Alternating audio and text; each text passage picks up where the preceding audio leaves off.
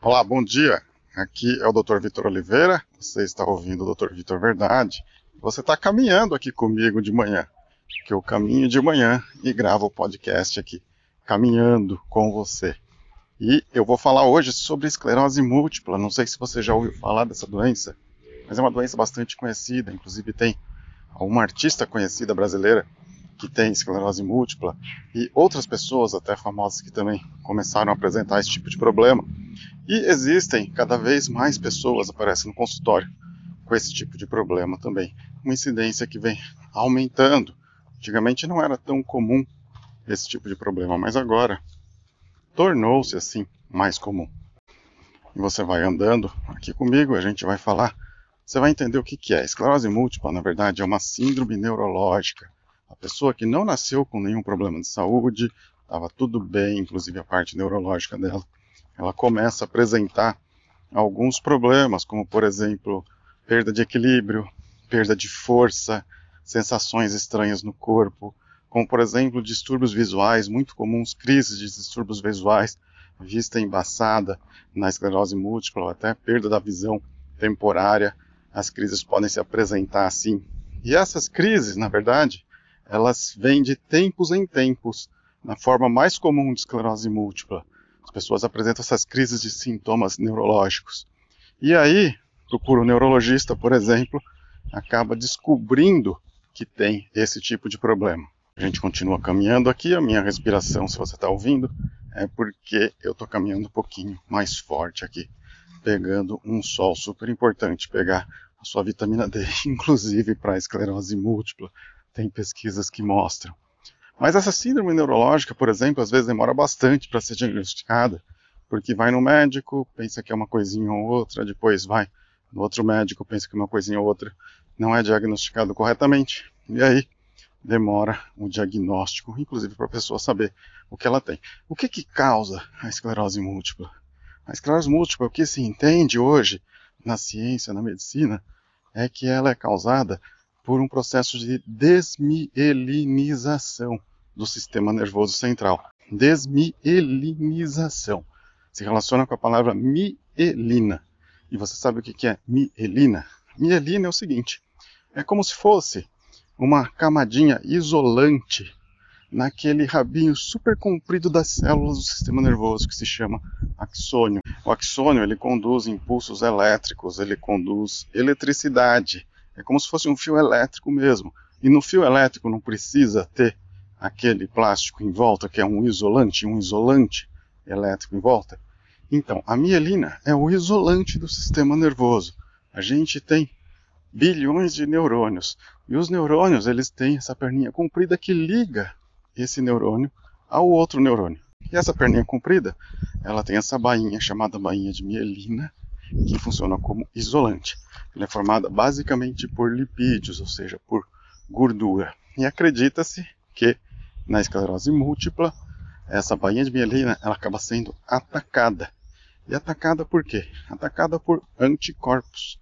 Anticorpos que vão lá e atacam a bainha de mielina. Ainda não existe uma identidade precisa sobre esses anticorpos, a gente sabe que tem perda de bainha de mielina e essa hipótese dos anticorpos, que é chamada de hipótese autoimune, é a mais aceita atualmente, mas também não está totalmente comprovado. Entendeu até aqui? Estamos continuando caminhando agora. Estou passando aqui por um campo de futebol. Entrei nele estou caminhando aqui com você, tá bom? Vamos caminhar e tomar nossa vitamina D. Eu estou aqui sem camisa, exposto ao sol, aqui nesta manhã de outubro de 2020 que eu estou gravando este episódio no podcast sobre esclerose múltipla para você. E aí o que acontece? Na verdade, não acontece de uma vez só no cérebro todo. Vai acontecendo alguns episódios de vez em quando de ataques a essa bainha de mielina. E de acordo com o local do cérebro que é atacado, do nosso sistema nervoso que é atacado, os sintomas são uns ou outros. É por isso que cada pessoa que tem esclerose múltipla tem sintomas diferentes. No final, na soma total de ataque da bainha de mielina, vai se somando, vão se criando cicatrizes lá no sistema nervoso central, inclusive conseguem ser vistas por ressonância magnética, por exemplo, por tomografia do cérebro, inclusive elas conseguem ser vistas assim.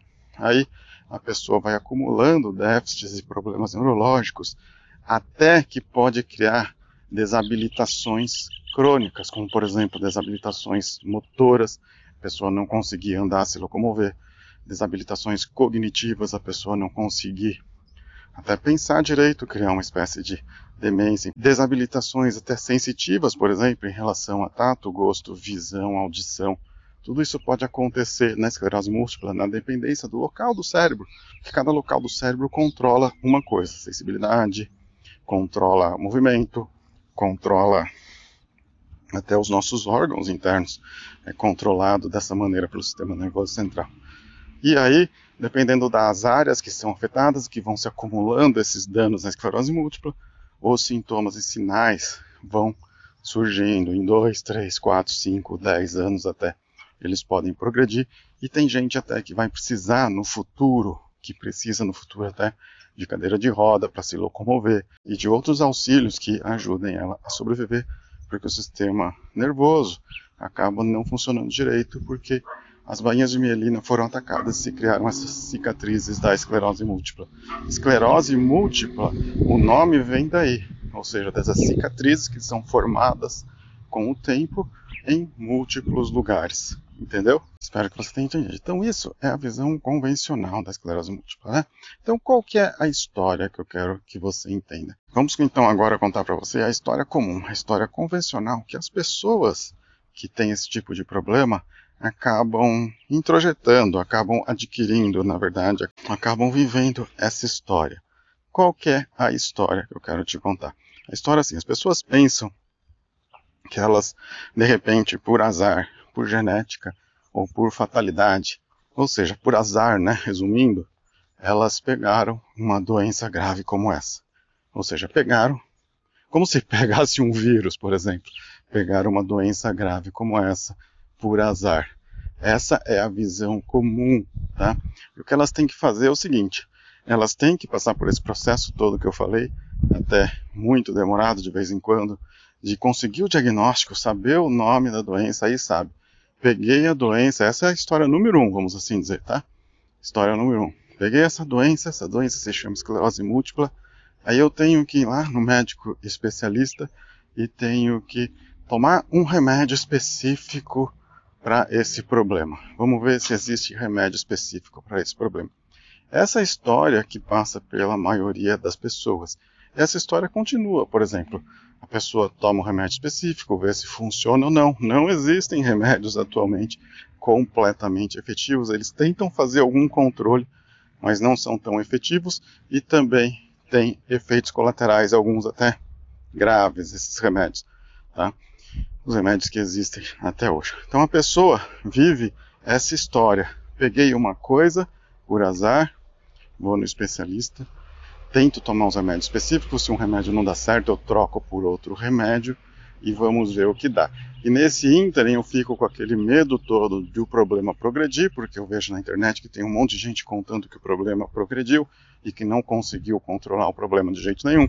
Tem gente que já está em cadeira de roda, tem gente que já está bastante desabilitado, não consegue mais trabalhar, não consegue mais ter vida normal, né? Vida normal que tinha antes.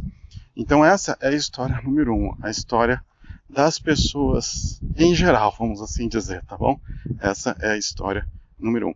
Agora tudo depende de como a gente enxerga as nossas histórias, as histórias das coisas que estão acontecendo com a gente, né? Tenta, tenta pegar comigo essa visão. Tudo depende de como a gente enxerga essas histórias. Na visão convencional, praticamente parou por aí. Tá? Agora, a visão, a história que a medicina funcional conta sobre os nossos problemas de saúde é diferente. A gente pode chamar aqui de história número 2. Eu publiquei um artigo esta semana lá no meu blog colocar até o link aqui embaixo na descrição do podcast para esse artigo, se você quiser ler, que explica toda essa história aí normal da esclerose múltipla. Explica em detalhes o que é a esclerose múltipla, quais são os tipos categorizados pela medicina, pela medicina convencional, esclerose múltipla. Até fala um pouco sobre medicação, tá? Então, se você quiser mais detalhes sobre essa questão da desmielinização, vai lá no meu blog e lê esse artigo. Mas aqui eu espero estar resumindo tranquilamente aqui para você, para você entender.